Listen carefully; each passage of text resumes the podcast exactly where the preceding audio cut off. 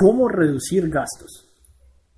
En nuestro camino a la creación de libertad financiera, necesitaremos básicamente que nuestros ingresos superen nuestros gastos. Previamente en este blog hemos visto algunas ideas que nos permiten crear abundancia y aumentar significativamente nuestros ingresos de diferentes maneras. Hemos visto que todo se basa en la creación de valor para la sociedad y que el precio de lo que hagamos lo determina como tal el mercado, más que nuestros valores, principios y calidad de persona como tal. Sin embargo, esa es tan solo una cara de la moneda. Por otro lado, debemos reducir nuestros gastos para efectivamente poder lograr que la cantidad de dinero que llega a nosotros mensualmente sea significativamente superior. Aumentar nuestros ingresos y disminuir nuestros gastos hasta que el flujo de dinero sea sostenible es el primer paso para llegar a la libertad financiera. Mantenerlo viene después. Y ganar cada vez más dinero para efectivamente mantener en proporción los gastos de manera que nos brinden una mejor calidad de vida es la meta final. Nuestros gastos pueden estar divididos básicamente de la siguiente manera. Gastos realmente necesarios, gastos aparentemente necesarios, gastos innecesarios. Los gastos innecesarios son aquellos lujos que de vez en cuando nos damos a pesar de que son innecesarios. En todo caso, no están prohibidos en absoluto. De hecho, una manera muy buena de amenizar tu proceso de creación de abundancia es la de premiarte con pequeños lujos por tus logros. Con lo que debemos lidiar entonces es con el control de lo que consideramos gastos necesarios o gastos aparentemente necesarios y con los innecesarios.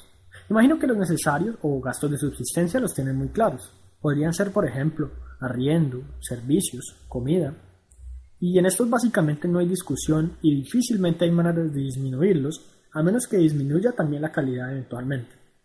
Por otra parte, los gastos que consideras necesarios fuera de los que mencioné anteriormente pueden no ser tan necesarios.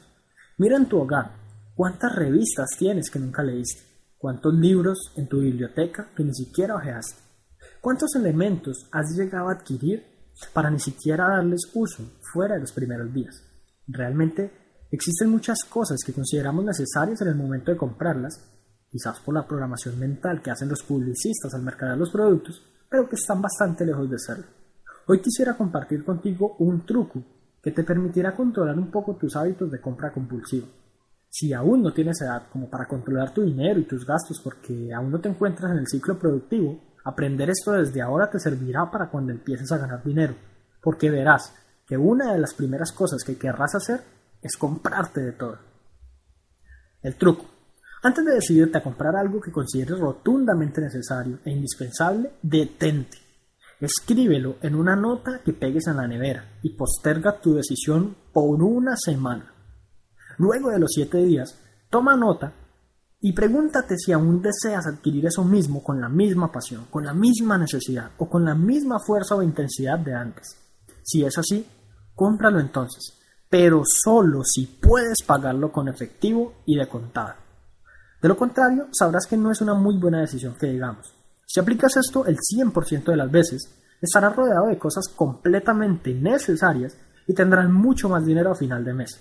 Si te enfocas en crecer tu dinero y en cultivar el hábito del autocontrol, fácilmente podrás hacerte rico y llegar a la libertad financiera, siempre y cuando tu dinero se encuentre cada vez más en piloto automático.